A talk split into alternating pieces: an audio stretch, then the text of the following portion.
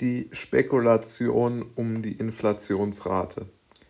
Seit Anbeginn der Wirtschaftsgeschichte bzw. des Aufkommen des ähm, staatlich geregelten Geldsystems ist die Frage der Inflation eine, die die Menschen zu Recht sehr, sehr umtreibt.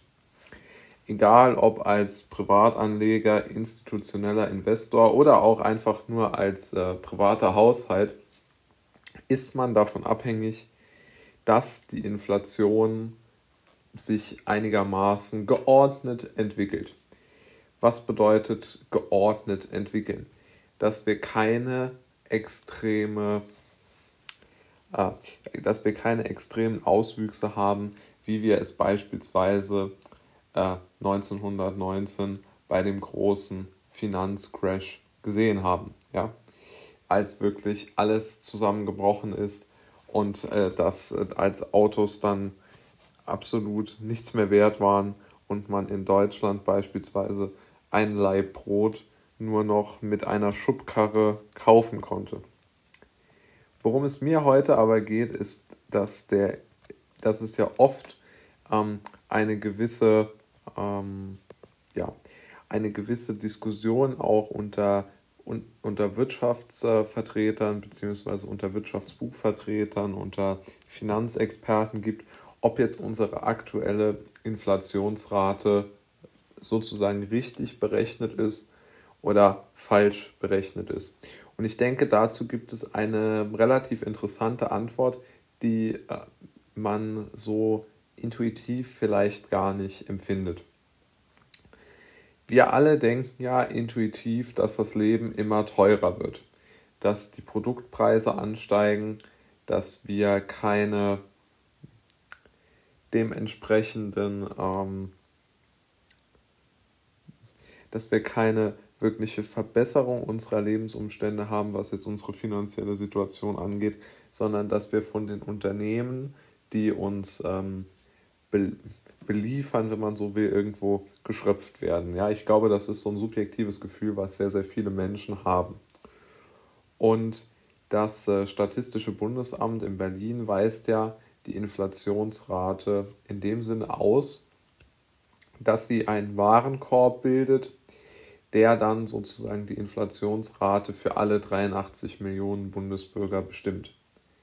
Diese Idee ist natürlich abwegig, weil jeder dieser 83 Millionen ein, ähm, sagen wir mal, einfach unter, eine unterschiedliche Inflationsrate hat. Auf der Seite des Statistischen Bundesamtes kann man sich aber, ist auch sehr empfehlenswert, einfach braucht man einfach nur zu googeln, einen persönlichen, ähm, einen persönlichen Inflationsrechner kann man dort finden und man kann sich dort anzeigen lassen, ähm, wie viel man, äh, wie viel Inflation es sich, äh, sich ereignet hat in der Gruppe, der man sich zuordnet und auch in welchen ähm, Bereichen man sein Geld vor allem ausgibt. Denn es ist ja klar, dass ein 18-Jähriger eine andere Inflation hat als ein 63-Jähriger. Ähm, und auch erlebt. Wichtig ist zu sagen, dass in den Inflationsraten, die bestimmt werden in Deutschland, die Mieten mit 32 Prozent inkludiert sind. Es handelt sich dabei auch um die Warmmiete, das heißt, es ist wirklich ein, ein gutes Bild. Also die Idee, dass die Mietpreise ausgeklammert werden, die kann man äh, verwerfen. Ich habe aber noch einen Punkt, den ich für sehr, sehr entscheidend halte, was äh, die Investition beziehungsweise für insbesondere für den Kapitalmarkt gilt. Und ich ist jetzt nur meine persönliche Sicht, ich kann mich da auch irren. Aber ich glaube, dass wir es natürlich, und das ist ja ganz in der Natur der Sache, dass immer mehr Euros im Umlauf sind. Ja, also dass mehr Geld äh, gedruckt wird und das jedes Jahr, das ist ja klar. Also die Geldmenge, also die Anzahl an gedruckten Euros ob das jetzt 1 Euro oder 500 Euro oder 100 Euro Scheine oder Noten sind, ist ja mal egal. Aber diese Anzahl, die steigt immer. Und meiner Meinung nach müssen dann auch Assetpreise irgendwann dem Rechnung tragen. Und ich glaube auch, dass man das aktuell in der, wenn man sich jetzt die letzte, das letzte Jahr Aktienmarkt anschaut, dann ist ja wirklich nach dem Crash, als diese Lockdown-Maßnahmen kamen, ist ja dann praktisch innerhalb eines Jahres sind die meisten Aktien wieder auf einem All-Time-High. Selbst solche, ähm, weil jetzt beispielsweise die VW-Aktie, wo ich jetzt nicht erkennen kann, dass äh, VW eine solche überragende Performance hingelegt hat, dass sie das gleiche, dass die Aktie das gleiche wert sein muss oder mehr wert sein muss als noch im äh, Februar 2020.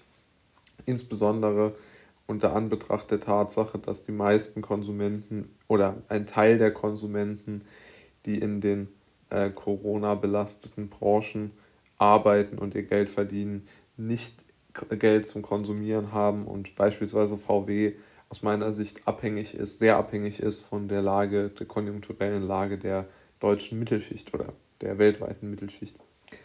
Und der, also meiner Meinung nach hängen, hängen diese Aktienrallies, aber auch die Immobilienmarktexzesse hängen damit zusammen, dass die Menschen oder dass einfach dass die Investments einfach des Geldes, also die, dass das EZB-Geld, das jetzt im letzten Jahr gedruckt worden ist, dass das in den Kapitalmarkt praktisch gewandert ist und dass, diese, dass dieses neu gedruckte Geld sich praktisch im Kapitalmarkt manifestiert hat. Ja?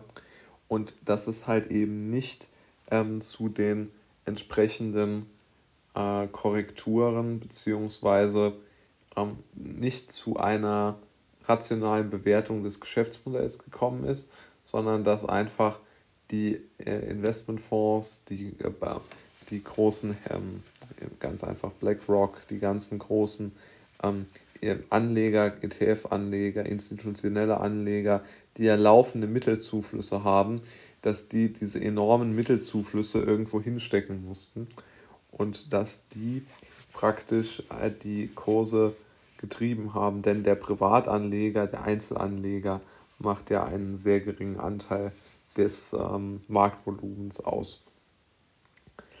Ein interessant und Immobilien sind dann noch ein interessanteres Thema, weil bei den Immobilien, bei Gewerb bzw. bei ähm, Renditeimmobilien, bei Immobilien, die für die Vermögensanlage gekauft werden und dann vermietet werden, achtet man ja nicht mehr darauf, einen hohen Mietzins zu erhalten, also eine hohe Mietrendite.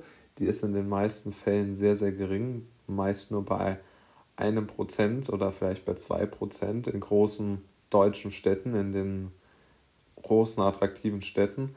Aber man rechnet damit, dass durch die anhaltende Erhöhung der Geldmenge die Immobilienpreise immer und immer weiter steigen weil es ganz einfach, weil ganz einfach die Mittel irgendwo hin müssen. Und das ist natürlich sowohl am Kapitalmarkt als auch am, am Immobilienmarkt ist das natürlich schon eine, eine, eine bedrückende oder eine vielleicht gefährliche Entwicklung, weil sowas natürlich schon so den Charakter einer Blasenbildung irgendwo hat, klar.